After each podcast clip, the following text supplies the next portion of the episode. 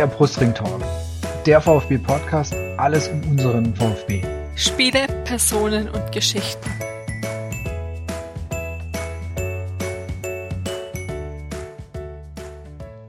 Herzlich willkommen zur zehnten Ausgabe des Brustring Talks. Mein Name ist Martin, bei Twitter unter 242 zu finden. Ich bin Benjamin, hallo, ähm, bei Twitter findet ihr mich unter Tragisches Dreieck.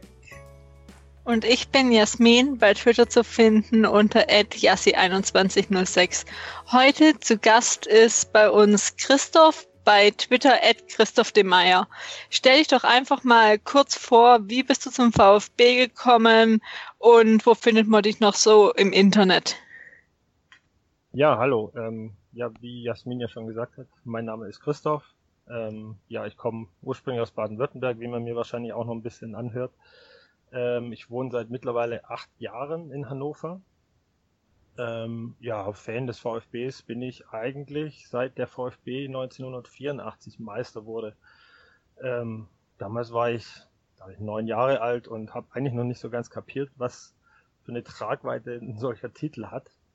Ähm, ich habe mich halt gefreut, dass der Verein, der halt so aus der Anführungsstrichen Nähe kam, ähm, da einen Titel gewonnen hat. Und ähm, ja, seither leide ich und feuere, feuere, freue mich auch ähm, mit dem VfB. Und, okay. Äh, ja, Social Media noch. Ähm, genau, ähm, wie du schon gesagt hast, unter Christoph D. Meyer ist, das ist mein Twitter-Handle. Da ähm, kann man am besten mit mir Kontakt aufnehmen oder mit mir sich austauschen. Ansonsten bin ich zwar auch auf Facebook und auf Instagram unterwegs, aber da jetzt nicht so intensiv wie jetzt bei Twitter. Okay, vielen Dank.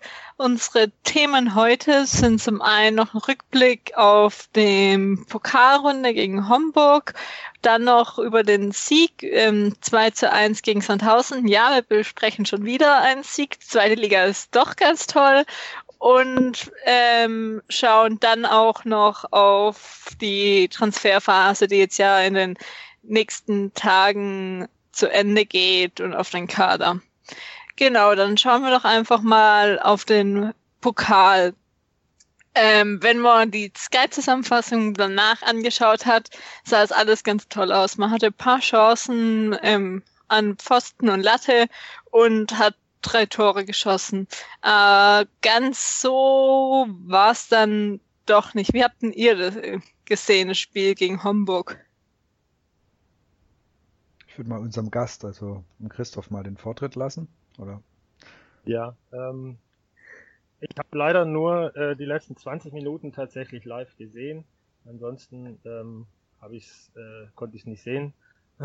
Und ähm, deswegen musste ich mich so ein bisschen äh, informieren über das Internet und äh, über die Blogs und so. Also die letzten 20 Minuten, ich hatte so ein bisschen das Gefühl, das war so ein Wahlkampf, wo es eigentlich schon klar war, wer eigentlich der wesentlich stärkere war. Stuttgart hat nicht mit der allerletzten Kraft gespielt, hatte ich so das Gefühl.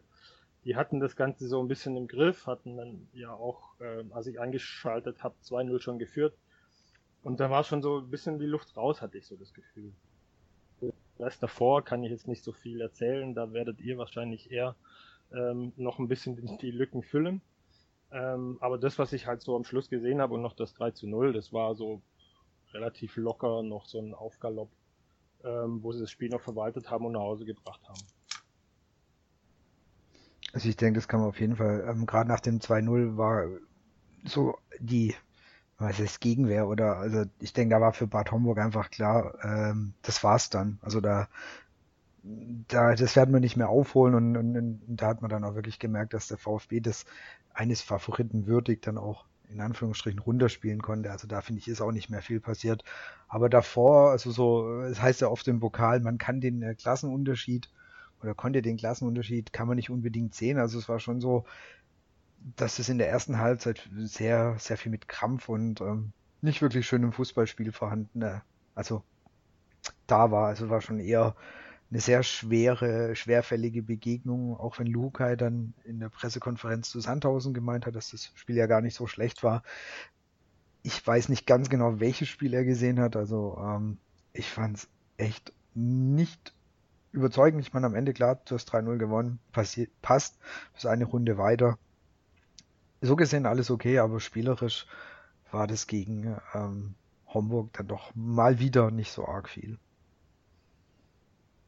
Ja, dann mache ich mal den Abschluss. Ähm, ich habe äh, das Spiel auch nicht live gucken können. Ich bin, war dann noch nicht so lange wach. Ich habe in der Zeit ähm, Olympia-Berichterstattung gemacht. Ähm, das heißt, ich habe immer nachts gearbeitet und habe dann versucht, tagsüber manchmal zu schlafen oder mich zumindest irgendwie auszuruhen. Ich habe mir dann das, das, Spiel in einer ruhigen, in, in, in ruhigen 90 Minuten angeguckt zwischen, ich weiß nicht, ich glaube drei und halb fünf oder so. Da war gerade nichts los oder, oder vielleicht auch ein bisschen später noch. Ähm, man macht da allerhand verrückte Dinge und ich habe dann das Spiel nochmal nachgeguckt. Äh, ich fand es, ich fand es jetzt halt so ein typisches, ähm, typisches Erstrundenspiel. Der VfB tut sich ja meistens im Gegensatz zu vielen Konkurrenten jetzt in der ersten Runde nicht so schwer. Also fliegt ja generell, glaube ich, selten raus in der ersten Runde. Das passiert dann meistens so im Achtelfinale. Ähm, ja, das war, war in Ordnung, nicht mehr und nicht weniger. Also Hamburg musste halt besiegen und fertig aus. Erste Pokalrunde ist nicht viel zu gewinnen und so war das Spiel dann auch. Also ich glaube, das Spiel wird großteils eher für die ähm, Pyro-Show von den VfB-Fans in, in Erinnerung bleiben als für das Spiel. Also das muss man, muss man ganz ehrlich sagen, weil die haben ja wirklich ähm, so ziemlich alles abgebrannt, was sie, glaube ich, irgendwo noch im, im, im Keller hatten. Also es war, war sehr farbenfroh und also das Spiel, also die, äh, ich fand die Fans waren deutlich farbenfroher und bunter als, äh, als der ganze Kick auf dem Rasen am Ende war es halt dann doch äh, erste Runde Pokal, wo man weiterkommen muss. Und wie Benjamin gesagt hat, also es war ja schon immer relativ eng oder äh, VfB war niemand, der die Mannschaften 5 oder 6-0 ähm, vom Platz gefegt hat, aber irgendwie ist man dann eigentlich ähm, doch immer weitergekommen. Genau, aber äh, ich meine, Benjamin hat ja auch gesagt, es ist letztendlich jetzt genau, es ist erste Pokalrunde, Hauptsache du kommst weiter, du, du blamierst dich da nicht. Und letztendlich von so einem Spiel kannst du wahrscheinlich auch kein äh, spielerisches Highlight erwarten, dass die, der VfB ist jetzt nicht genau die Mannschaft, die da jetzt mal einen Gegner mit 8-0 oder 9-0 ähm, vom Platz fegt, das machen sie einfach nicht.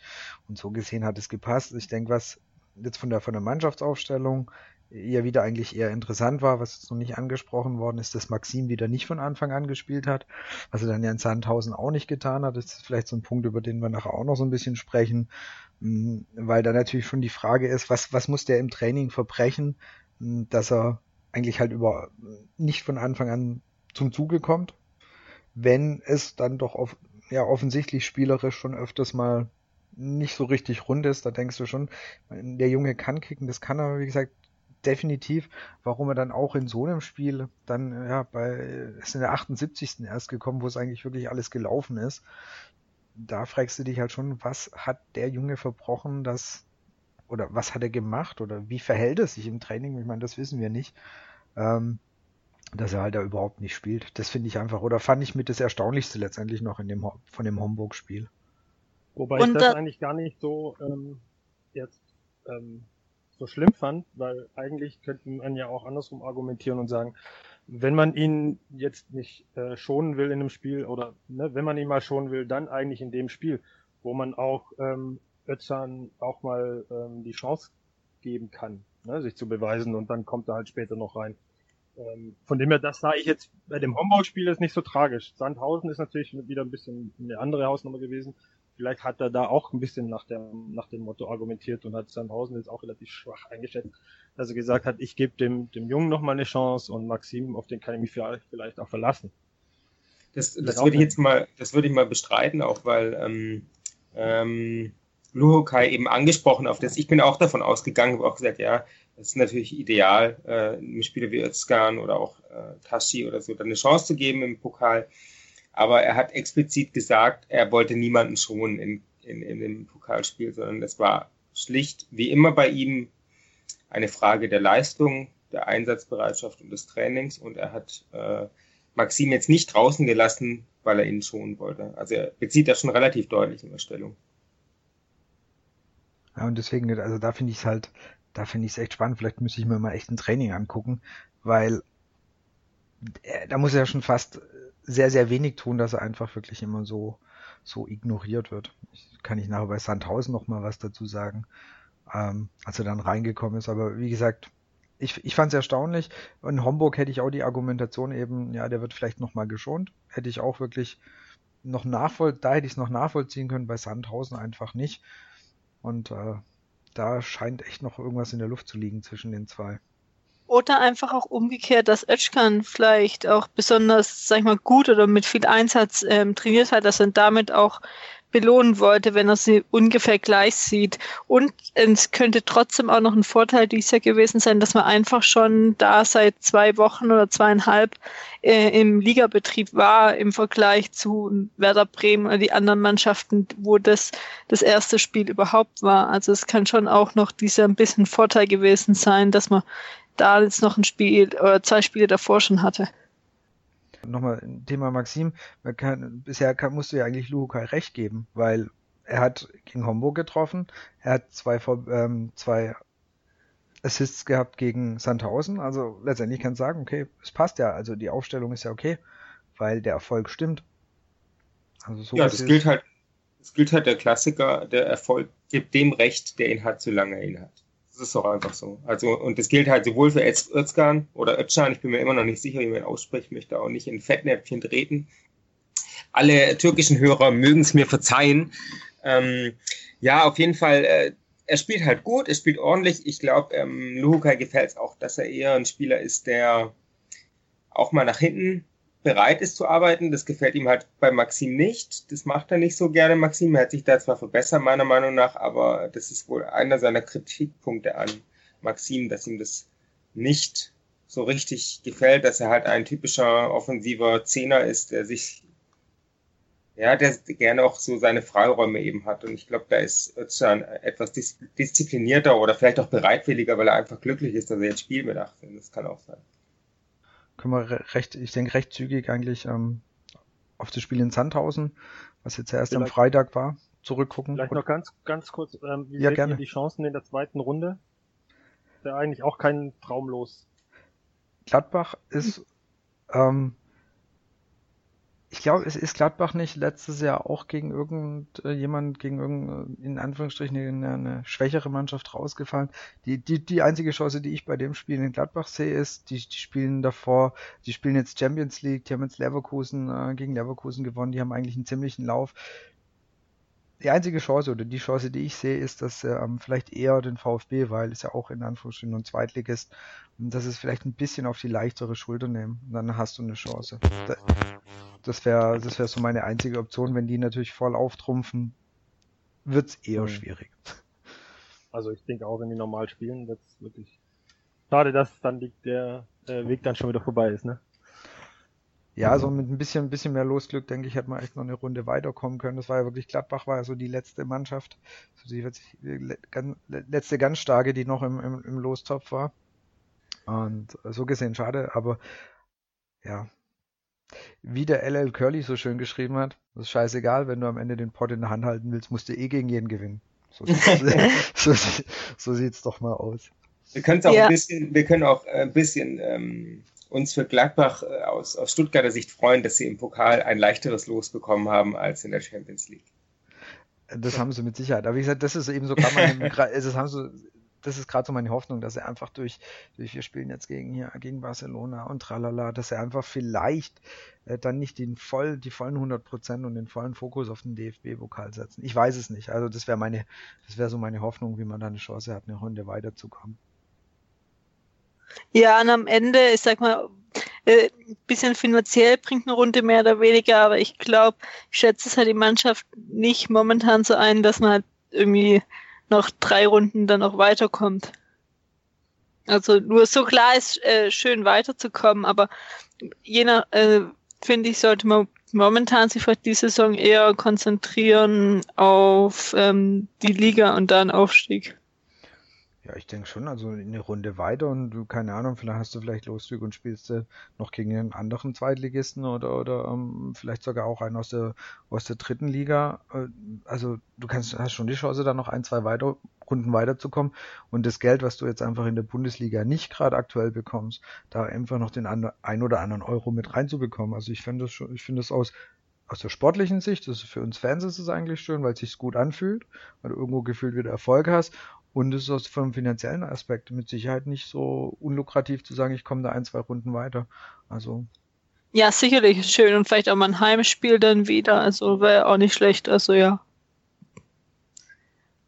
Okay, dann sollen wir mal weitermachen mit der Liga dann, mit dem 2 zu 1 gegen Sandhausen. Ähm, als einziger, glaube ich, im Stadion warst du, Martin. Berichte doch einfach mal. Genau, also ich wurde von meinem äh, Bruder eingeladen, was war mein Geburtstagsgeschenk. Er hat gesagt, wenn, wenn die nach Sandhausen kommen, dann gehen wir dahin. Sind wir auch hingegangen. Stimmung vor Ort war natürlich absolut klasse. War, war wirklich ein Heimspiel und äh, man muss aber auch wirklich fairerweise sagen, die, die oder die, die Sandhausener, die einem über den Weg gelaufen sind, sehr nett. Also wirklich, es war gefühlt, es wurde ja als Hochsicherheitsspiel eingestuft. Es war vor Ort, hat es eher so einen ganz äh, gemütlichen, entspannten äh, Eindruck gemacht. Die waren, das, äh, die waren gut drauf, wir waren gut drauf und also Stimmung im Stadion war wirklich klasse sehr, sehr viele VfBler da. Also ähm, gefühlt war mindestens so zwei Drittel weiß-rot. Und das Spiel selber fand ich schwierig. Also die erste Halbzeit, also gefühlt ist der VfB da nicht wirklich, äh, nicht wirklich ins Spiel gekommen, hat sich sehr schwer getan, da irgendwie ein, ein spielerisch irgendwas zu lösen. Der Halben hat dagegen gehalten. Und äh, hättest du in der ersten Halbzeit halt vielleicht nicht gegen Sandhausen gespielt, sondern gegen eine Mannschaft, ähm, die spielerisch vielleicht einfach ein bisschen stärker ist, die hätten schon die, die ersten Fehler, die da wieder entstanden sind, meines Erachtens genutzt und dann hättest du halt, oder wärst schon wieder 1 oder 2-0 zurückgelegen. Und ich denke, das ist jetzt der Riesenunterschied zwischen der Bundesliga letztes Jahr und der zweiten Liga die, dieses Jahr. Wir machen noch ähnliche Fehler. Mein Sunic ist in der zweiten Halbzeit bestraft worden für seinen Fehler. Aber wir machen ähnliche Fehler noch wie in der ersten Liga mit dem Unterschied ist, dass unsere Gegenspieler jetzt nicht mehr so stark sind und es nicht gleich einfach eiskalt ausnutzen. Also ich habe da ähm, gerade, das war relativ noch am Anfang, äh, wo dann einfach der Pass nicht ankam äh, von dem ja, von dem Sandhausner und ich denke halt sowas in, in, in der ersten Liga fängst du da halt gleich wieder die Kiste und das ist denke ich der Riesenunterschied. Du kannst Fehler machen, du kannst auch etwas schlechter spielen und du gewinnst halt trotzdem. Das ist, das ist für mich so der große große Unterschied. Und dann haben wir natürlich eine wunderschöne Einzelaktion gehabt, den, den Freistoß von Özkan. Der war natürlich super getreten und von Terodde äh, schön wuchtig, er hatte sich einfach durchgesetzt. Klasse, ich, ich, denke, das ist genau, das ist sein, sein Spiel oder das kann er einfach, sich in so einer Situation einfach wuchtig durchzusetzen, das Ding reinzuköpfen. Und das ist in der zweiten Halbzeit, also aus meiner ja, sich dann nochmal so, so spannend geworden ist. Da hat man irgendwie nach dem, nach dem 2-0 nicht so richtig, ähm, beziehungsweise den Gegner einfach wieder Sandhausen einfach kommen lassen. Und ich finde halt so einen Gegner wie Sandhausen brauchst du bei dem Zustand, im, also beim 0 zu 2, nicht nochmal so ins Spiel bringen. Und, und dann war halt einfach, der Fehler war dann, man kennt uns halt einfach und dann kommt halt irgendwann ein Fehler. Das, diesmal war es halt Sunic. Und dann bist du, stehst du in Sandhausen in der 93. Minute und zitterst wie wenn du irgendwie gefühlt gegen Bayern versuchst noch de, de, den Sieg oder den Punkt noch zu retten. Und das fühlt sich beschissen an. wenn du in Sandhausen bist und du denkst, jetzt, jetzt zittern wir schon in Sandhausen um einen 2 zu 1 Sieg. Und du denkst echt so danach, das kann nicht wahr sein. Und ich meine, ich denke, wir waren uns alle oder sind uns, denke ich, alle einig, dass es klar war, dass er dass der VfB das nicht spielerisch und dass das alles super gut von Anfang an läuft. Also ich glaube, also hatte ich nicht wirklich erwartet. Aber so ein bisschen mehr spielerisches Element. Ich meine, sie haben, sie haben dagegen gehalten auch wirklich. Da ist mir vor allem Maxim aufgefallen, als er reingekommen ist. Der hat sich ziemlich reingeworfen, der hat auch mal Bälle gehalten, hat ähm, ist in die Zweikämpfe gegangen und meine, das haben die anderen auch gemacht. Das fand ich sehr gut. Das heißt, sie, sie kämpfen da auch wirklich. Aber spielerisch war es für mich immer noch unteres, unteres Level. Ich meine, gewonnen, das zählt erstmal und ich hoffe, dass einfach über die, die nächsten Spiele und noch Vertrauen das Spielerische auch wieder kommt und dass du dann gegen so einen Gegner wie Sandhausen das Spielerische einfach etwas lockerer gewinnst oder was heißt etwas lockerer einfach etwas souveräner runterspielt. So viel erstmal von mir. Und jetzt ja. würde ich ja das Wort an Christoph übergeben. Ja, ich glaube, du hast es ja schon sehr gut zusammengefasst. Ähm, mein Eindruck von dem Spiel, vielleicht so eher so ergänzend zu dem, was du schon gesagt hast, war einfach, ich habe so das Gefühl gehabt, die Mannschaft ist halt noch so keine Einheit, es ist noch viel Stückwerk. Die wissen noch nicht genau, wie die Abläufe sind, wo sie hinlaufen. Es ist noch nicht so aus einem Guss. Ähm, das ist viel wollen, aber noch nicht so ein, so, so ein Können ist. Also die sind noch nicht im Fluss. Und das ist so was, was mir auch aufgefallen ist, neben dem, was du auch gesagt hast. Das war so, ja, die müssen sie wahrscheinlich noch einspielen und ähm, müssen auch, ja, auch die zweite Liga noch annehmen. Aber es ist so schon ist auch wie letztes Jahr oder letzte Saison am Schluss hin. Also man hatte nicht wirklich das Gefühl, dass sie sich noch, noch so sehr dagegen stemmen und sie können es einfach nicht so richtig. Und äh, ich glaube, die müssen sich auch nochmal finden als Mannschaft und auch ein bisschen zusammenwachsen. Und ähm, da bin ich dann auch gespannt, wie jetzt dann die Neuzugänge, die jetzt dann, ähm, die wir ja gleich noch besprechen werden, ähm, die kommen sollen, wie die jetzt zu so einem spät, späten Transferzeitpunkt ähm, sich da noch integrieren. Ähm, ich denke, das wird ähm, nochmal eine große Herausforderung auch äh, für Luhukai sein. Und wenn, wenn er das hinkriegt, dass er eine, eine, eine, gute Startelf formen kann, die äh, aufeinander eingespielt ist, dann werden wir da schon nochmal einen ganz anderen VfB sehen. Die Duell sind sie eigentlich stark genug. Ja, also äh, jetzt gerade mit den mit den neuen, die kommen, sollten wir einfach auch hoffentlich den, den Kader auch noch auf mehreren Positionen einfach mal wirklich so besetzen, dass, dass, dass auch mal ein Ausfall einfach gut drin ist und dass du, dass du es halt wirklich schaffen kannst. Wie gesagt, ich, ich bin echt der Überzeugung, du kannst es auch in, klar, die, die Mannschaften werden sich ganz oft wie Sandhausen einfach eher hinten reinstellen in der zweiten Liga und abwartend spielen. Also ich finde, Sandhausen hat es für ihre Verhältnisse und wenn du dir den Kader anguckst, haben die das eigentlich echt gut gemacht. Ja, die, die, haben, die haben eher ein bisschen abgewartet und wenn der VfB die Fehler macht, wovon du als Gegner eigentlich ausgehen kannst, dass die irgendwann kommst, dann haben sie relativ schnell gespielt und wie gesagt, mit ein bisschen mehr spielerischer Klasse hätten die auch, wie gesagt, eine Kiste machen können. Und das wirst du noch sehr, sehr oft haben, dass die Mannschaften halt einfach eher sich hinten reinstellen. Das wird, das wird ja bei noch vielen anderen Mannschaften eben passieren. Hannover wird da, auf Hannover kommen wir nachher auch noch ein bisschen. Ähm, Hannover wird da eher eine Ausnahme sein, weil ich, ich denke, die werden sich eben nicht so reinstellen, wie Sandhausen das tut. Und deswegen brauchst du meiner Meinung nach eben Spieler, die auch so ein, so ein Riegel, so einen hinten reinstellen, die das auch mal spielerisch auflösen können. Das wäre so mein Wunsch.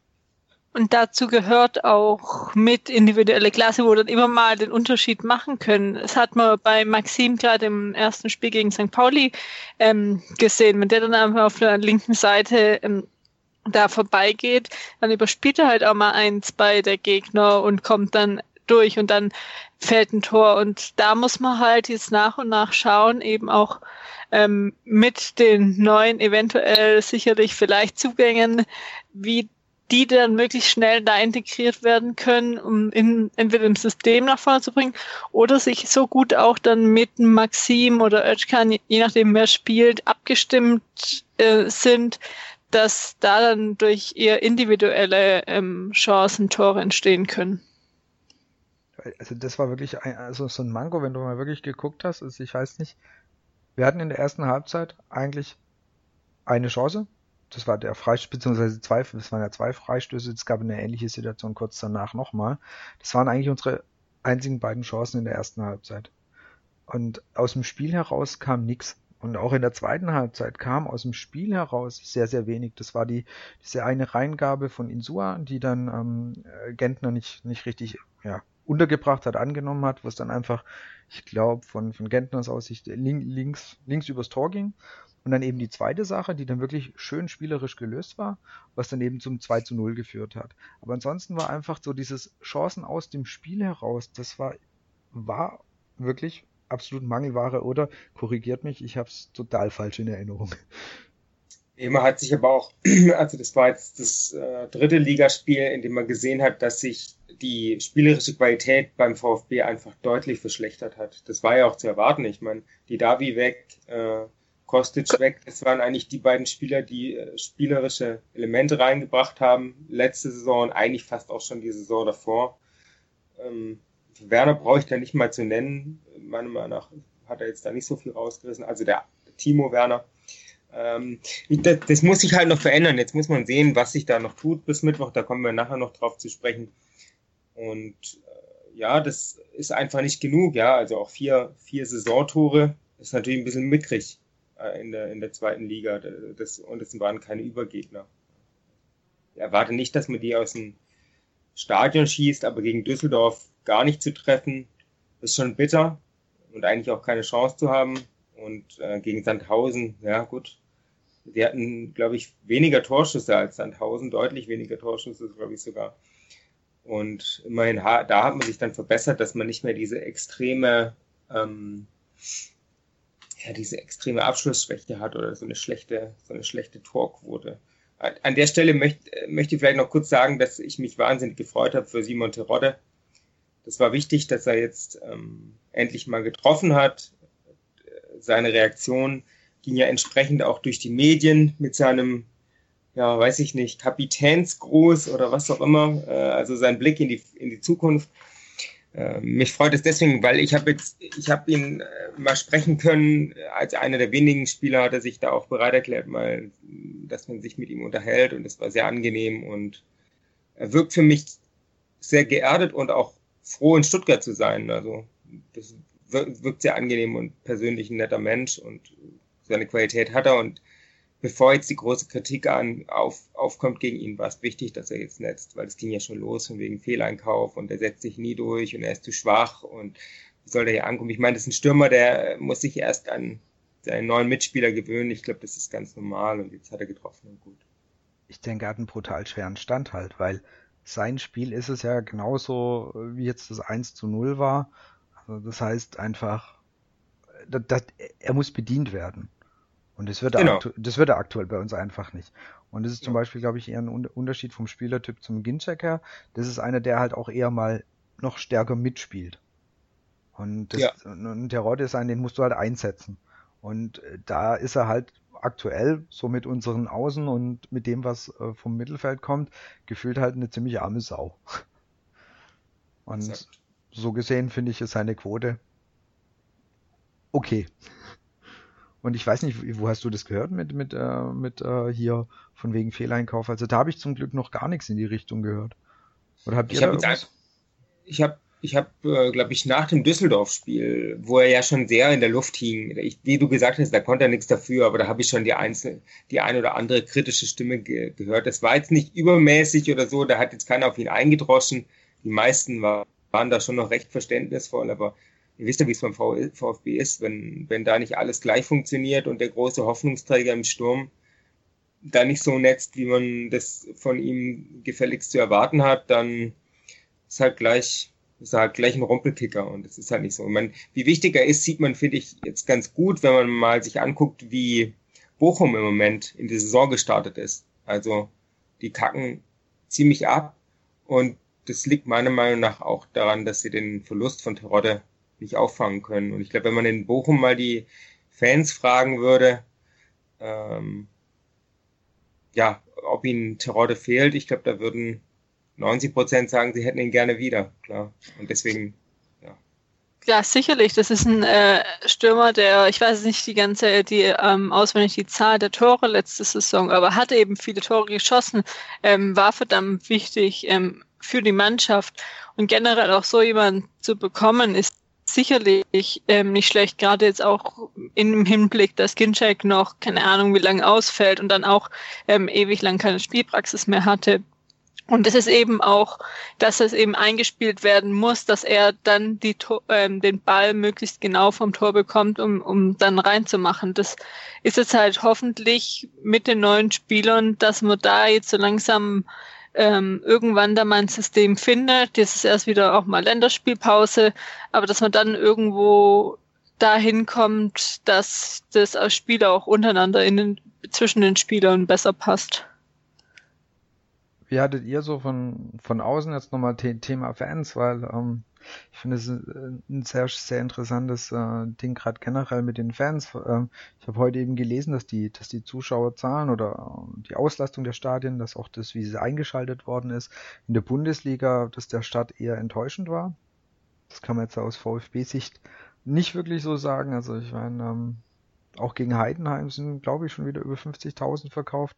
Wie hattet ihr so von, von außen die, die, die Atmosphäre? Also ich weiß nicht, ist immer die Frage, kommt es bei Sky, kommt es gut rüber? Wie hattet ihr so die Atmosphäre in Sandhausen aufgenommen oder mitbekommen? Also Sandhausen hatte ich schon den Eindruck, dass VfB-Fans die deutlich lauteren sind und die wollten natürlich auch zeigen, dass sie quasi die Chefs im Ring sind. Also ne, mit den Wechselgesängen über die zwei Tribünen hinweg. Also das hat man schon mitbekommen. Ähm, und also es ist schon beeindruckend, was in der im Anfang der Saison jetzt hier in der zweiten Liga von den Fans kommt. Also schon echt top. Ähm, zu dem Punkt von dir gerade noch, den du auch gesagt hast, dass die Auslastung der Stadien enttäuschend sei, habe ich auch die Überschrift gelesen und habe dann den Artikel gelesen und ähm, ich meine, die Zahlen waren so, dass ähm, die Stadionauslastung bei 88 Prozent lag und im Vorjahr bei 92. Also ja, ein Rückgang, aber auf hohem Niveau. Ja. Äh, ich glaube, da ist vielleicht auch ein bisschen Sensationsreischerei dabei. Aber da geht es jetzt, ne? jetzt um die Bundesliga oder um die zweite Liga? Da ging es jetzt um die Bundesliga, dass ja, ähm, vor allem, also was stärker zurückgegangen ist, ich glaube, darauf war das auch gemünzt, war so waren die ähm, die die Zuschauerzahlen von von Sportschau, ja. von Sportstudio und so weiter, aktuellem Sportstudio, die sind wirklich, die sind einiges zurückgegangen. Das könnten wir natürlich als überhebliche und arrogante VfB-Fans, wie man uns nun mal ja alle kennt, könnten wir sagen, ist ja auch klar, kein VfB mehr da, da ist die Bundesliga uninteressant. Ja, man könnte auch sagen, es war schönes Wetter und 30 Grad draußen und die Leute waren draußen. Psst. ja, man könnte natürlich auch sagen, dass es der Bayern-Effekt Bayern ist, aber das ist, äh, das äh, soll eigentlich nicht unser Thema sein, die nee, Bundesliga genau, ist, genau. Ist die, die blende ich im Moment äh, so gut es geht aus. Ich habe mir auch einen Großteil der Spiele äh, am Wochenende nicht angeguckt, weil ich einfach, außer die, die ich gucken musste, aber ähm, das, ja, das ist einfach Reden wir nächstes Jahr drüber einfach. Auf jeden Fall wieder. Ähm, Nochmal von, von eurer Sicht, weil wie gesagt, ich finde es einfach, das ist so eins von den Themen, was glaube ich ziemlich viele VfB-Fans einfach gerade beschäftigt, ist eben das Thema Maxim. Wie fandet ihr ihn nach seiner Einwechslung? Also er ist gekommen und wie habt ihr ihn so, wie habt ihr ihn gesehen? Ja, vielleicht Christoph zuerst. Ähm, habe nicht besonders auf ihn geachtet, muss ich gestehen. Ähm, äh, ich habe jetzt nicht das Gefühl gehabt, er hat eine wahnsinnige Belebung in, im, äh, im Spiel nach vorne gebracht. Ähm, ähm, und also, aber wie gesagt, ich habe ihn jetzt nicht im besonderen Fokus ähm, und im Blick gehabt. Von dem her können wahrscheinlich die anderen beiden noch auch ein bisschen mehr dazu sagen. Ich habe ehrlich gesagt das auch nicht so extrem geachtet, aber wenn Benjamin und du was sagen möchtest, gerne. Es gab, äh, es gab, ähm, die, die Agenturen liefern ja immer äh, ihre Bilder ab nach den Spielen, die, die ganzen Fotoagenturen, DPA und so weiter.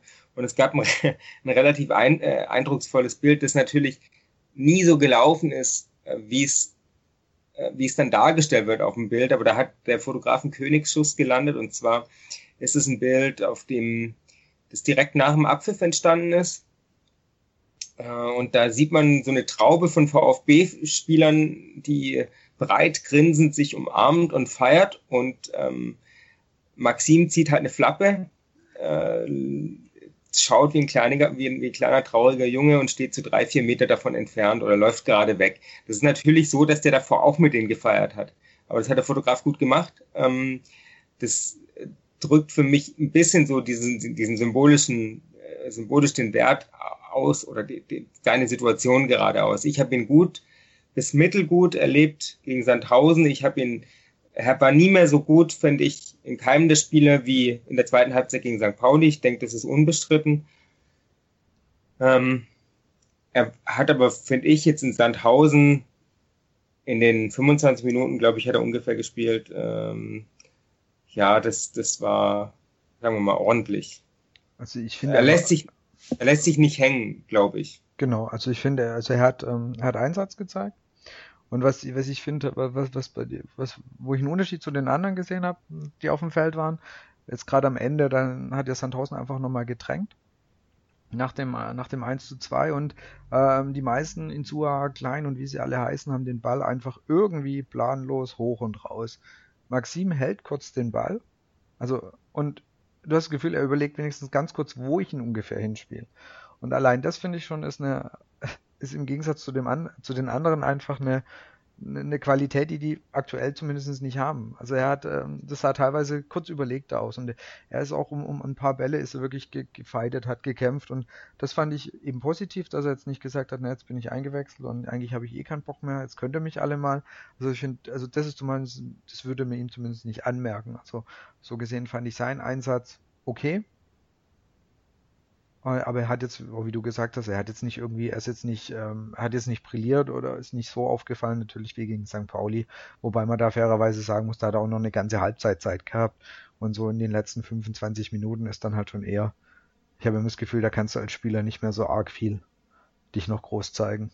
Es kommt auch auf den Gegner an, jetzt je nachdem, wie die hinten drin stehen und alles. Und klar, es ist immer schwer. Was man ihm zugute halten kann, ist, dass er, denke ich, erstens mal nicht mit gerechnet hat, dass er jetzt ähm, großenteils auf der Bank sitzt und dass er dann trotzdem jetzt, sag ich mal, so auftritt und jetzt auch nicht in der Öffentlichkeit irgendwie stänkert, sondern eher ähm, Fans lobt und so. Je nachdem, was da vom Berater kommt und immer. Aber er macht jetzt keine irgendwie äh, schlechte Stimmung, er will noch weg und sonst wie und versucht jedenfalls, das wieso er jetzt nicht spielt, das können wir, hatten wir vorhin schon, ähm, nicht sagen, wie es sich im Training gibt, aber gefühlt lässt es sich jetzt ähm, nicht dadurch noch mehr hängen. Das Nicht-Spielen war, ich glaube, das, ich, ich war heute zwei Stunden, heute Vormittag nicht auf Twitter. Und ich komme zurück und ich glaube, das war das Schönste, was ich gehört habe, dass ein Grund ist, warum er nicht spielt, weil er was mit der, mit der Frau von Luhukai hatte. Dann suchst du, ein, suchst du ein Bild von der Dame raus und dann denkst du, nein, Einfach nein. Das ist somit das Dümmste, was ich gehört habe. Ja, ich fand's fantastisch. Aber ähm, ich, ich gehe mal davon eher aus, dass das nicht der Grund ist. Ja, seine, seine Frau ist doch recht, oder seine Freundin äh, ist dann doch äh, recht ansehnlich. Von, also von Maxim rede ich jetzt. Ja, das, das habe ich vermutet. Sollen wir jetzt bunte.de ähm, slash äh, äh, VfB ja, aufmachen? So ein bisschen Gossip kann nie schaden. Das ist, das kommt immer gut. Ach so, die ja. neue Kategorie. Ja, die neue Kategorie beim Brustring Talk. Und da können wir, ist eine super elegante Überleitung, weil ich denke, ich mit, mit dem Sandhausen-Spiel, außer ihr habt noch irgendwas komplett auf dem Schirm. Ein super Übergang, Gossip Gossip in Stuttgart, Gossip in Hannover.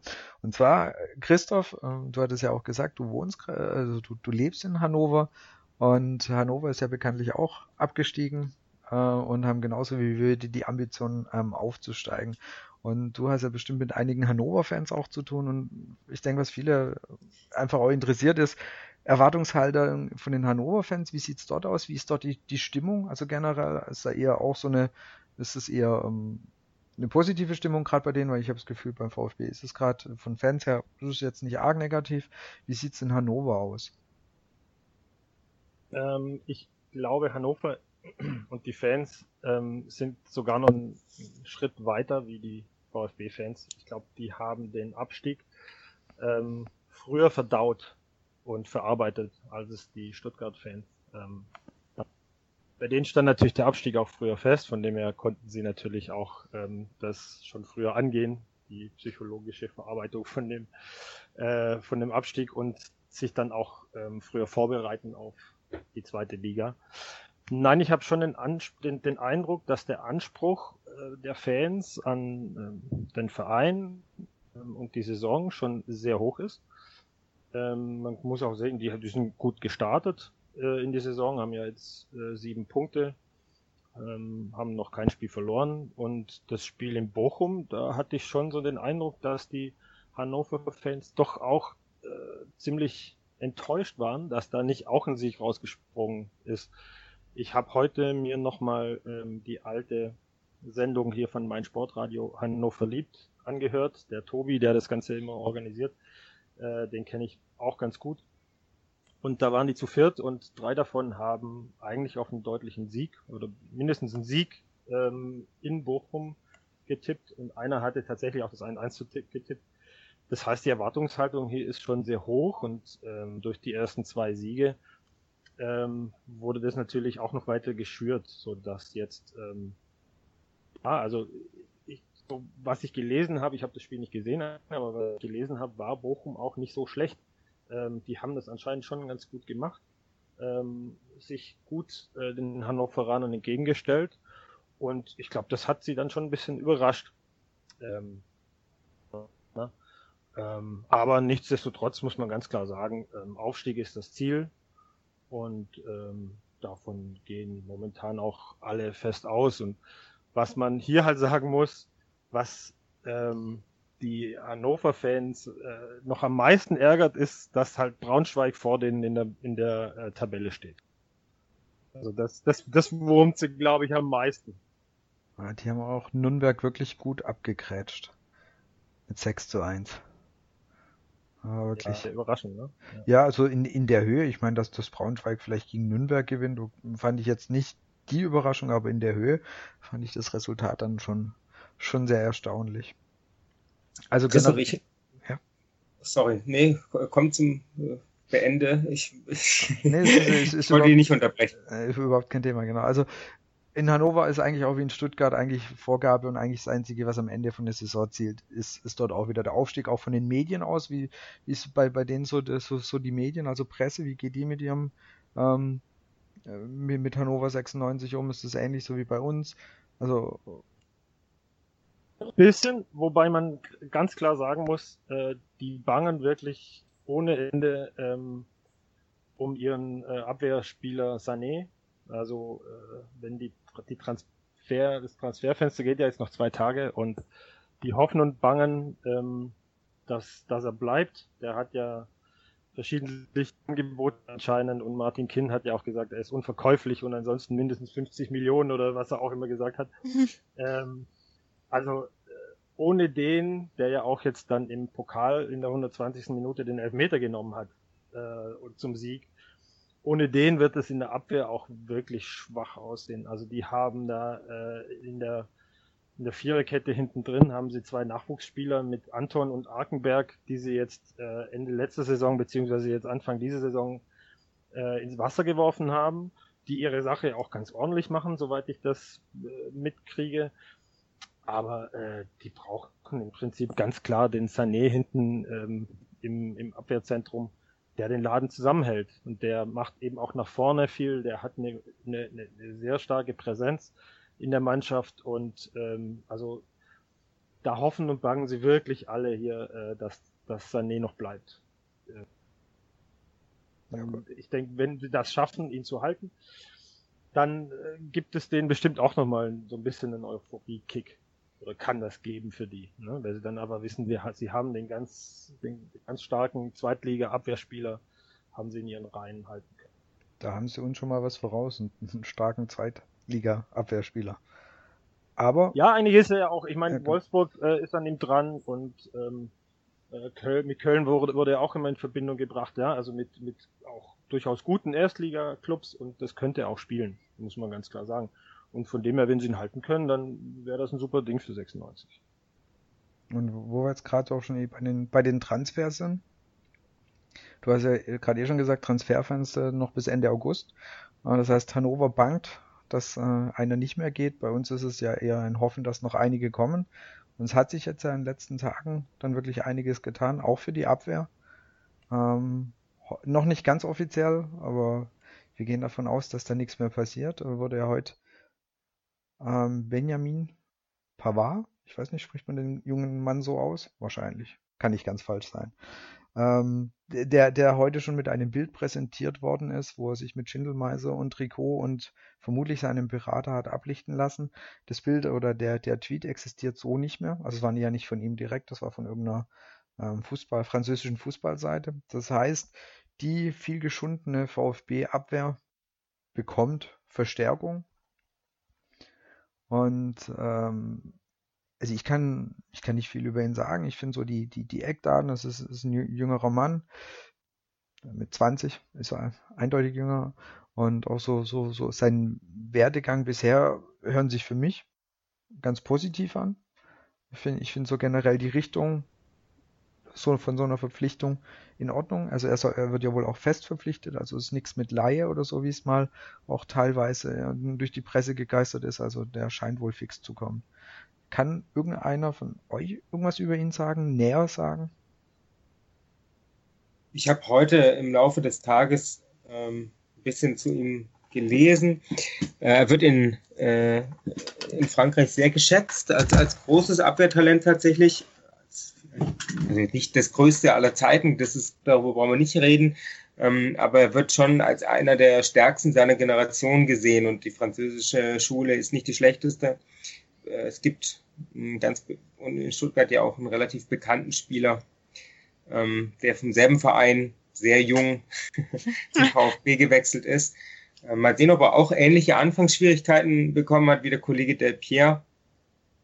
Ähm, wenn er sich gleich schlägt, wäre das in Ordnung. Was ich so gelesen habe, deswegen komme ich jetzt auf Del Pierre, ist, dass er wohl ähm, von seiner Art und Weise ein bisschen ähnlich ist. Also nicht, was jetzt, äh, was jetzt seine, seine, seine Spielkunst, seine, seine Spielstärke angeht. Äh, da hat er andere Qualitäten als Del Pierre. Hm, kann ich gleich noch kurz was zu sagen. Äh, aber er ist ähm, nach außen hin eher der ruhige Typ. Also wer sich noch an Del Pierre erinnert, der hat öfter mal an seinen manchmal, manchmal auch nicht vorhandenen Bart genuschelt. Und äh, so ähnlich ist Pavard auch, also eher der ruhige Vertreter. Aber sobald er auf dem Platz ist, und das sagt er auch selber von sich, dann brennt er. Das ist ja auch in Ordnung für die Position, umso besser. Er ist wohl ein sehr vielseitiger Spieler. Also er hat ähm, in seiner noch jungen Karriere äh, im defensiven Mittelfeld angefangen äh, hat dann sehr lange rechter, oder sehr lange ist natürlich mit 20 ein bisschen betrieben, aber da hat dann eine ganze Weile rechter Verteidiger gespielt und spielt jetzt eben in der Innenverteidigung. Äh, hat, glaube ich, in der letzten Saison auch die Spiele, die gemacht hat, waren fast ausgeglichen auf diesen drei Positionen. Also äh, was man jetzt von Polyvalent halten will, das muss jedem selbst überlassen bleiben. Inzwischen sagt er selber, er sieht sich als Innenverteidiger, er ist körperlich nicht besonders stark, das müssen wir auch wissen. Er ist nicht so riesig, er ist, glaube ich, knapp über 1,80 groß, nicht der, nicht der kräftigste, also kein Jerome Boateng, auch kein Bordon, sondern eher ein Cannavaro. Äh, nein, aber er, ist, er wird in Frankreich tatsächlich sehr geschätzt und in Lille äh, sind sie nicht besonders glücklich, dass er wohl den Verein wechselt. Und wäre ja nicht schlecht, also dass so jemand dann trotzdem in die zweite Liga nach ähm, Deutschland geht. Also ich bin mal gespannt, ähm, Chance geben. Sunjac ist es ja nicht gerade der unumstrittenste. Sammer hat jetzt auch nicht zum Reinkommen, aber auch nicht das Beste gezeigt. Und ja, ihn gern spielen lassen, junger Spieler mit anscheinend Talent. Ähm, gut, bin dann halt gespannt, was aus Kaminski wird, ob der jetzt weiter irgendwo auf der Bank rumsitzt oder ob er auch mal irgendwann die Chance bekommt. Klar, ähm, ist, ist es vielleicht Vorteil, dass es Länderspielpause ist und doch relativ viele Spieler da sind. Es generell für alle, die neu kommen, um reinzukommen. Und sonst dann einfach mal schauen, was das nächste Spiel gegen Heidenheim bringt. Man muss natürlich auch sagen, dass der VfB jetzt ähm, ziemlich viele Innenverteidiger hat. Ne? Also nominell ziemlich viele Innenverteidiger hat. Mit äh, Sama, mit Baumgartel, mit Pavard, mit Kaminski und mit Sunjic. Ich hoffe mal schwer, ich glaube es nicht, aber ich hoffe mal schwer, dass einer von denen, also Baumgartel schließe ich jetzt mal aus, bei dem hoffe ich es nicht, aber dass einer von den anderen drei dann, naja gut, Kaminski wird, das funktioniert nicht, also dass entweder Sama, was ich auch nicht glaube, oder halt doch irgendwie Sunic doch weggetreten werden kann oder abgetreten werden kann. Weggetreten ist ja schon. Ja, das, das, da ging, da ging jetzt der freudsche Versprecher mit äh. durch. Also es, es gibt wenig, es gibt selten Spieler, auf die, auf die ich richtig, also so richtig keinen Bock habe, aber Sunic ist, ist ähm, ein Spieler, der bringt mich zur Weißglut, wirklich. Und ähm, ich möchte das, nur, nur an Sandhau das, Sandhausen erinnern. Ich meine, also das klar, ja. sah unglücklich aus. Das vermutlich wäre es auch anderen passiert, aber da denkst du, das kann nicht wahr sein. Es kann einfach nicht wahr sein. Es ist ja, ja nicht das erste Mal genau, bei uns. Abwehr. Du hast eigentlich alle Zeit der Welt, dieses Ding zu klären und du tust es nicht. Ja, also er hatte, er hat halt leider, er hat halt, also kurz zu Sunic, er hat halt leider bewiesen, dass er nicht nur nicht erstligatauglich ist, sondern offenbar auch nicht zweitligatauglich. Und das ist schon, wenn man sich überlegt, dass der als der große, als das große, als der große Retter verpflichtet worden ist im Winter und alle nach seinem ähm, Tor gegen Berlin gesagt haben, jawohl, jetzt haben wir irgendwie hier den neuen Abwehrchef, äh, war wohl nix. Der, der Mann ist, weiß ich nicht, also auch von der Körpersprache und von, von allem, das ist für mich einfach wirklich sportlich reicht es nicht. Ich kenne, ich kann persönlich kann nicht einschätzen, aber das ist, ja, wirkt einfach für mich nicht wie äh, ein Fußballprofi, der Selbstbewusstsein auszustrahlen hat. Der erst recht auf der Position. Und man kann nur hoffen, dass Baumgartel relativ schnell jetzt doch wieder genäst. Ich glaube, das ist nicht so gut, sieht nicht so gut aus bei ihm im Moment. Ich weiß es aber nicht genau. Er hat heute auf ich weiß nicht, war es Instagram oder Twitter, ne, muss Instagram bei ihm gewesen sein, irgendwie, dass er irgendwie wieder ähm, doch wieder auf dem Feld war. Also der, aber ich denke, bis er spielt, okay. bis er spielt, das wird echt noch eine Weile vergehen und so gesehen finde ich gar nicht, dass wir so viele Innenverteidiger haben. Nee, du, hast, ja, du, hast, du hast keine Ahnung, wann Baumgartel wirklich wieder spielt. Ja. Sama ist eben einfach noch ein ähm, das kann oder kann nicht werden. Also und und Sunic ist einfach dieser wirkliche Unsicherheitsfaktor, den du da hast und dann finde ich, haben wir gar nicht so extrem viele Innenverteidiger und wenn der sich gut macht, ähm, dann hättest du mit, sagen wir mal, Baumgartel und, und Pavard eine, zwar eine junge, aber wirklich ausbaufähige ähm, Innenverteidigung und ich, ich finde es generell gut.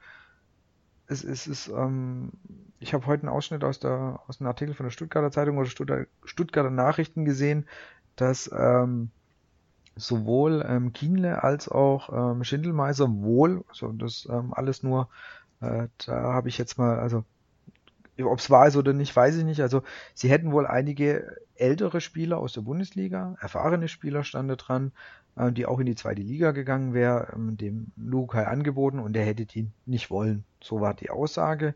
Und ähm, prinzipiell finde ich das nicht schlecht, wenn man nicht so auf die alten ab, also ich, ich weiß natürlich, ich habe keine Namen, ich weiß nicht, wer es war, aber äh, grundsätzlich finde ich so diese Idee oder diesen Ansatz zu sagen, wir versuchen das eher mit, mit jungen Spielern zu wuppen. Natürlich brauchst du immer die paar Erfahrenen, keine Frage.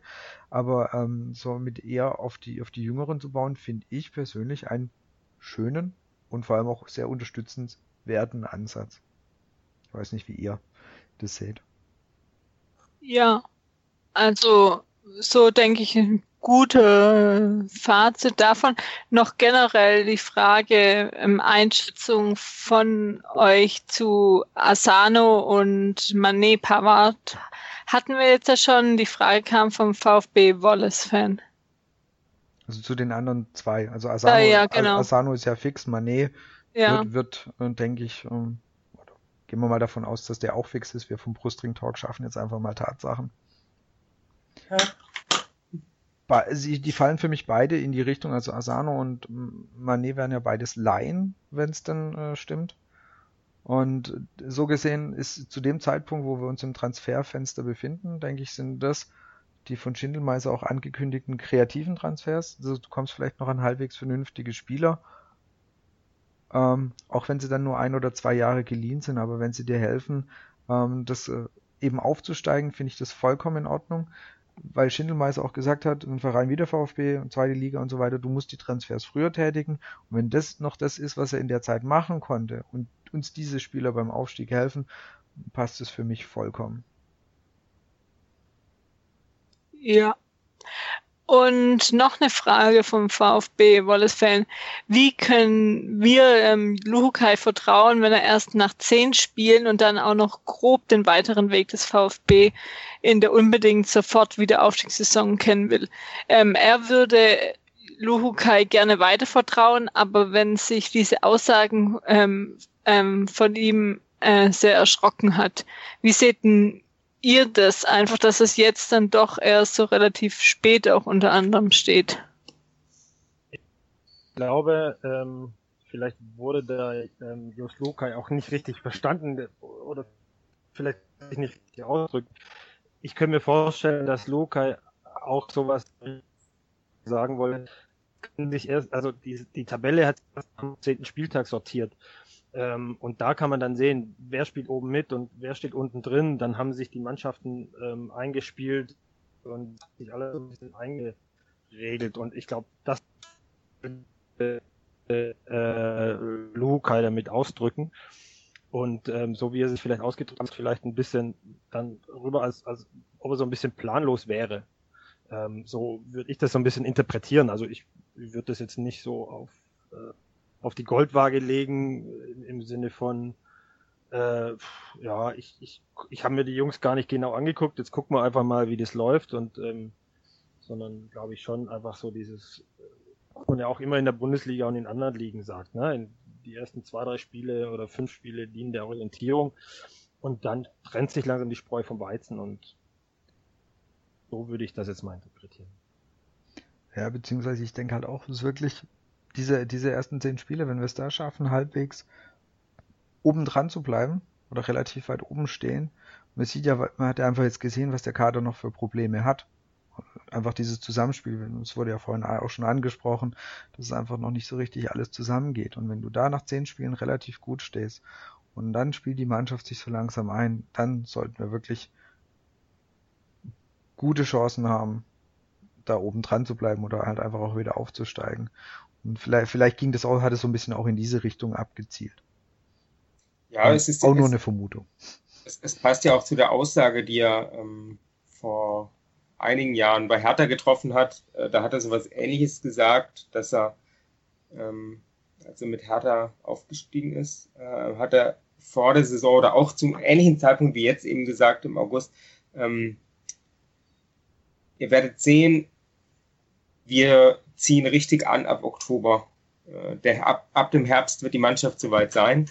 Und das würde sich ja decken mit diesen zehn Spielen etwa. Also ich habe jetzt den, Ka den Kalender nicht genau im Kopf, aber so plus minus könnte das ungefähr hinkommen. Und ähm, dem ist doch durchaus zu vertrauen. Dafür habe ich jetzt auch in Lukas Erfahrung genug Zutrauen. Und wenn man halt sieht, dass jetzt tatsächlich vielleicht nochmal zwei Spieler mindestens. Ähm, Pavard weiß ich nicht, ob der schon dann ein Stammspieler wird und auch bei Asano weiß man das nicht. Aber sagen wir mal, Manet, denke ich, ist, wenn der wirklich jetzt kommen sollte, äh, unter Vorbehalt, dann ist der gesetzt. Und ähm, ja, dann muss man zwei Spieler, schätze ich mal, mindestens von den dreien noch ungefähr ein, äh, eingliedern. Das wird wieder seine Zeit kosten. Äh, Terodde muss noch reinfinden, das haben wir schon angesprochen. Die Abwehr muss noch zusammenfinden, vor allem die Innenverteidigung und so weiter. Dann kommt irgendwann Baumgartel zurück, der eigentlich der neue Abwehrchef werden soll. Großkreuz. Großkreuz, ja. Ähm, das wird das wird noch dauern und ich habe auch gesagt, also mit diesen zehn Spielen, ich habe das auch gehört, äh, ich habe dann so durchgerechnet und habe mir gedacht, wenn wir, äh, wenn der VfB nach diesen zehn Spielen 15 bis 20 Punkte hat, hat ist meiner Meinung nach alles im Soll. Was, ja, was ich vielleicht dann, noch ergänzend ja, ähm, noch, noch dazu sagen wollte, Mané und Asano haben, ich glaube, auch Olympia gespielt, ne? Und ja. ähm, haben dadurch natürlich auch ähm, wenig Sommerpause gehabt. Ne? Also ich könnte mir gut vorstellen, dass die gegen Ende der Hinrunde, wenn sie kommen, wenn sie viel spielen, dann vielleicht auch ein bisschen müde werden. Ne? Also da muss man halt vielleicht auch mal abwarten, äh, wie sich das dann entwickelt ähm, bis zum Ende des Jahres hin. Ja, aber jetzt auch kein, also keinen schlechten Fitnessstand haben werden, da die jetzt dann eben auch schon länger trainieren und ich glaube dann nie, äh, nicht bei der EM oder äh, Turnieren waren, werden die jetzt auch schon, also klar war es anstrengend, Olympia, aber sie haben auch eben eine längere Vorbereitung schon. Ja, das stimmt. Muss man mal abwarten. Also wie gesagt, ich, ich finde generell diese, diese Art von, uh, nochmal, um das da nochmal vielleicht abschließend zu diesen Transfers zu sagen, ich finde so generell diese Art von Transfers gut. Mir gefällt es. Ist mir ehrlich gesagt lieber als einer, wo du das Gefühl hast, ja okay, in der Bundesliga reicht's nicht mehr so ganz, komm, spielst du noch ein Jahr beim VfB mit, lässt es da in Anführungsstrichen ausdingen. Also ich habe das Gefühl, so eher diese, diese jüngere Schiene gefällt mir. So Spieler, die einfach Entwicklungspotenzial haben, die, die, die, wo einfach noch, die noch am Anfang ihrer Karriere stehen. Klar, natürlich ist es immer schöner, wenn du solche fest verpflichten kannst und dann in ein oder zwei Jahren auch oder drei Jahren dann für eine schöne Summe wieder weiterverkaufen kannst, aber das ist einfach zur, zur, zur aktuellen zum aktuellen Zeitpunkt einfach nicht drin und so gesehen kann ich mit diesen Laien oder dann auch diesem Einkauf aktuell sehr gut leben. Ob das Ganze dann wirklich funktioniert, bei, bei Dutt haben wir auch gesagt oder teilweise auch bei Bobic, so schlecht sieht's gar nicht aus oder ähm, der Kader sieht gar nicht so schlecht aus, ob er dann funktioniert hat. Das war ja immer dann wieder eine andere Frage und deswegen, das hört sich dann immer so Banane an, aber es ist wirklich so, da musste echt halt, da müssen wir alle abwarten, ob das dann so funktioniert. Dann kann man jetzt ja mal wieder eine spannende Saison vor uns und schauen einfach mal dann, was nach dem nächsten Spiel in Heidenheimer so los ist, ob die Spiele dann wirklich doch gekommen sind. Wenn es von euch jetzt so nichts mehr gibt, würde ich, gibt's noch was? Dann würde ich mal zum Brustring Talk Fragebogen noch übergehen, wo wir unserem Gast heute Christoph noch ein paar Fragen stellen. Und zwar die erste wäre, was war dein Highlight-Spiel entweder live oder im TV? Ähm, ich habe lange überlegt und ich habe sowohl als auch einmal für TV und einmal für Live ähm, mir ein Spiel rausgesucht. TV war schon das 2-1 gegen Manchester in der Champions League damals, wo man wirklich halt auch, ja, die jungen Wilden und ähm, aber diese Unbekümmertheit, auch diese Underdog gegen die damals beste Mannschaft der Welt, einfach auch so großartig aufgespielt hat. Das war schon großartig. Und live, ich meine, ich bin ja nicht so oft im Stadion, ähm, aufgrund der geografischen Entfernung. Ähm, ich schaff's meistens so zwei bis drei Auswärtsspiele Saison. Ähm, aber welches halt einfach Vogelwild war, das war in der Saison 13, 14 ähm, und zwar dieses 4-5 in Frankfurt, ähm, wo es hin und her ging, wo einfach vogelwilde Tore gefallen sind. Armin Fee war da wie der Trainer ähm, äh, und es war einfach ein abartiges Spiel, hinten gelegen mit 3-1 und dann nochmal angekämpft und ähm, ich habe das mit einem guten Freund, äh, der Frankfurter ist, äh, angeguckt und wir haben uns beide nur die Haare gerauft.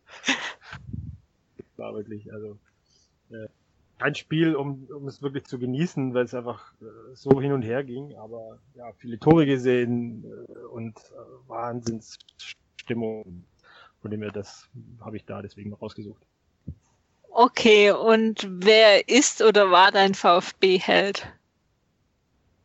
Das ähm, war eigentlich Asgeier Sigurd Winson ähm, aus der 84er Mannschaft noch. Ganz dicht gefolgt von Karl Algeber natürlich. Ne? Also das sind halt so diese, das waren halt so diese Spieler, ähm, die man halt als Kind halt auch so, äh, ja, das waren so richtige Kerle halt, ne? Das waren so der Knallgöver und der Sigurd Winson wegen des Namens und so. Also das waren halt so Spieler, die alleine auch eine Art halt einfach einen schon so beeindruckt haben und äh, deswegen haben die mich äh, auch so geprägt ähm, als Held damals. Okay, und welcher noch aktiver ehemaliger VfB-Spieler würdest du gern nochmal beim VfB sehen? Ja, ganz klar Niedermeyer, aber jetzt habe ich natürlich gerade gelesen, dass der jetzt nach Freiburg geht wohl. Das ist natürlich dann auch nicht mehr drin. Nein, kleiner Scherz. Ähm, glaub, wie fast alle ähm, würde ich natürlich Sammy Kedira gerne nochmal im, im Brustring-Trikot sehen. Okay, und dann die letzte Frage, vervollständige den Satz der VfB im Jahr 2025. Der VfB im Jahre 2025 kämpft nach einer überraschenden Europa League Teilnahme mal wieder gegen den Abstieg in der ersten Liga. Einfach weil dies, mit diesem Verein, da ist ja alles möglich. Ne? Es geht nach oben, es geht nach unten. Ähm, Meisterschaften gab's und, und jedes Mal, wenn man dann gedacht hat, aber jetzt müsste doch mal irgendwie ein bisschen Nachhaltigkeit reinbringen, ging's wieder irgendwie in den Keller und ähm, deswegen das für ist so ein bisschen typisch für die für, die, für den VfB. Ne? Also für die kreative An für die kreative Antwort bekommst du einen Fleiß-Sticker extra. Oh, danke.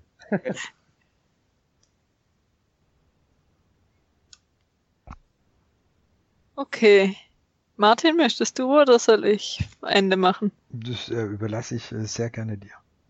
Okay. Okay, dann sind wir jetzt am Ende unserer heutigen Episode angelangt. Vielen Dank, Christoph, dass du dir Zeit genommen hast, nach dem VfB ähm, Live-Podcast vom TK Schland nochmal bei uns dabei zu sein.